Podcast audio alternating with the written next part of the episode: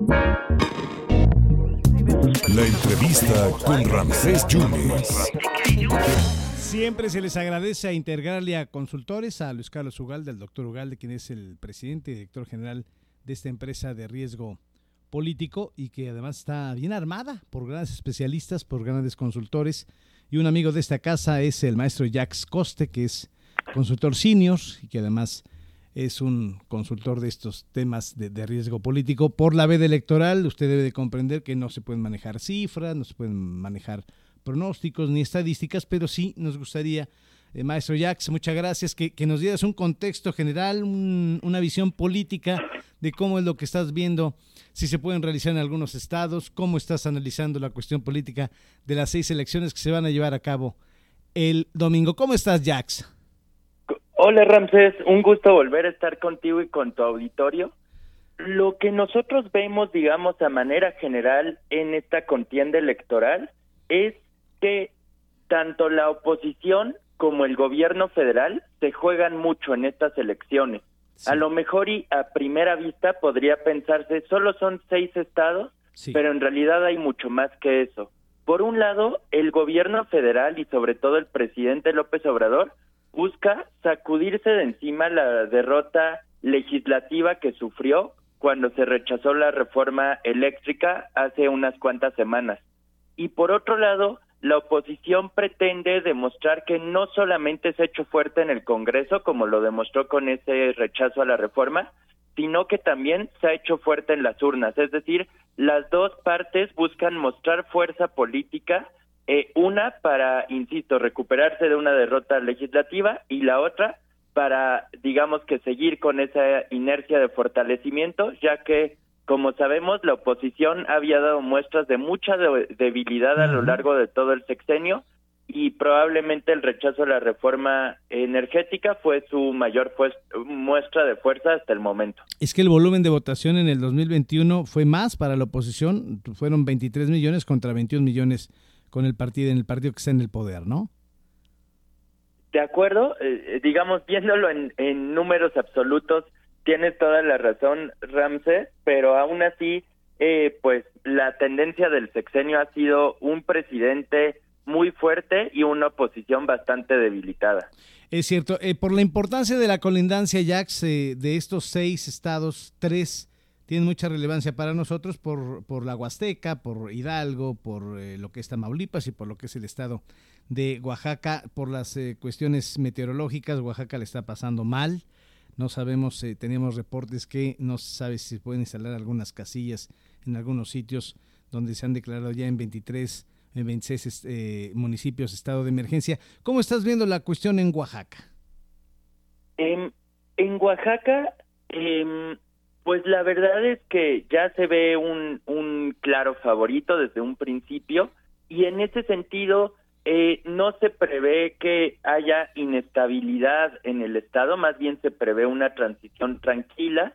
Sin embargo, eh, el caso, bueno, y lo mismo en Hidalgo, Ramsés. Sin embargo, el caso que nos preocupa en Integralia es Tamaulipas.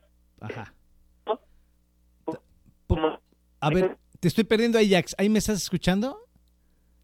Ay, perdimos a Jax Coste, quien es el consultor senior de, de esta empresa de riesgo político. Nos estaba diciendo que por las amplias ventajas que hay con algunos candidatos, sobre todo en la Huasteca, en, Hidalgo y en Oaxaca, quizá no pudiera haber cambios, pero donde a ellos les preocupa, mm, ya sé por dónde pudiera ir, quizá por, por un foco rojo que se pudiera presentar en en Tamaulipas y por lo que se está viviendo en cuanto al gobierno, ¿no? Y por lo que está sucediendo con, la Suprema Corte.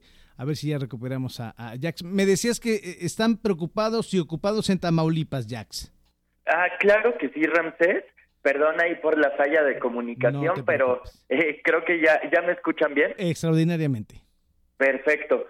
Pues bueno, Ramsés, lo que nosotros tememos en Tamaulipas y en Durango es que nuevamente, al igual que ocurrió en la elección de 2021 y como desafortunadamente viene ocurriendo en México desde hace ya varios años, se prevé que el crimen organizado interfiere en el proceso electoral, ya sea para movilizar o inhibir el voto dependiendo de los intereses de cada grupo en cada región.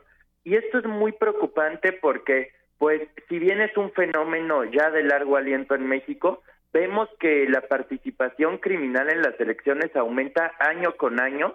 E insisto, esta vez Durango y Tamaulipas preocupan de especial manera, ya que la intervención del crimen organizado en las elecciones es probablemente la amenaza más grande que enfrenta nuestro sistema electoral para los próximos años y no se ven esfuerzos serios por, por frenar esta inercia y este fenómeno tan preocupante. Y el caso tamaulipeco puede ser también, eh, pues, digamos que un foco rojo para los próximos meses, eh, pues ahí eh, los reacomodos políticos del Estado pueden traer también reacomodos criminales y como se dice coloquialmente disputas de las plazas y pues esto sería muy preocupante para los tamaulipecos y para todo el país que este estado volviera a ser un foco de inseguridad eh, pues como lo fue hace algunos años. Y para cerrar, Jax, ¿cómo estás viendo Quintana Roo y Aguascalientes? Eh, en ambos estados ya se ven también resultados, pues la verdad es que bastante predecibles. Em, y en ninguno de los dos estados se prevé inestabilidad política o algún tipo de sorpresa. Em, creo que todo se mantendrá en relativa estabilidad. Eh, y nada más me gustaría volver a destacar que eh, los casos de Durango y Tamaulipas son en donde hay que poner especial atención por esta cuestión del crimen organizado. Eh, y también creo que es un tema en el que, como en mi caso como analista y en tu caso como, como el extraordinario periodista que eres, no debemos bajar el, el dedo del renglón en este tema del crimen organizado y su participación en la política nacional. Y, te digo, a nosotros nos da mucha importancia porque hay mucha colindancia con el Estado tamaulipeco y el veracruzano. Jax, te mando un abrazo. Como siempre, gracias por tu generosidad. Dale un abrazo al doctor Luis Carlos Ugalde y a todo ese gran equipo de Integralia Consultores. Jax, estaremos pendientes. Gracias. Gracias a ti, Ramsés. Un gusto platicar con tu auditorio, como siempre. Muchas gracias al maestro Jax Coste, quien es consultor senior de Integralia Consultores, esta empresa de riesgo político. Pues ahí está la nota, ¿eh? De los seis estados donde les ocupa y les preocupa es en el estado de Tamaulipas y en Durango por la intervención, según Integralia, del crimen organizado en estas elecciones que se van a llevar a cabo el próximo domingo.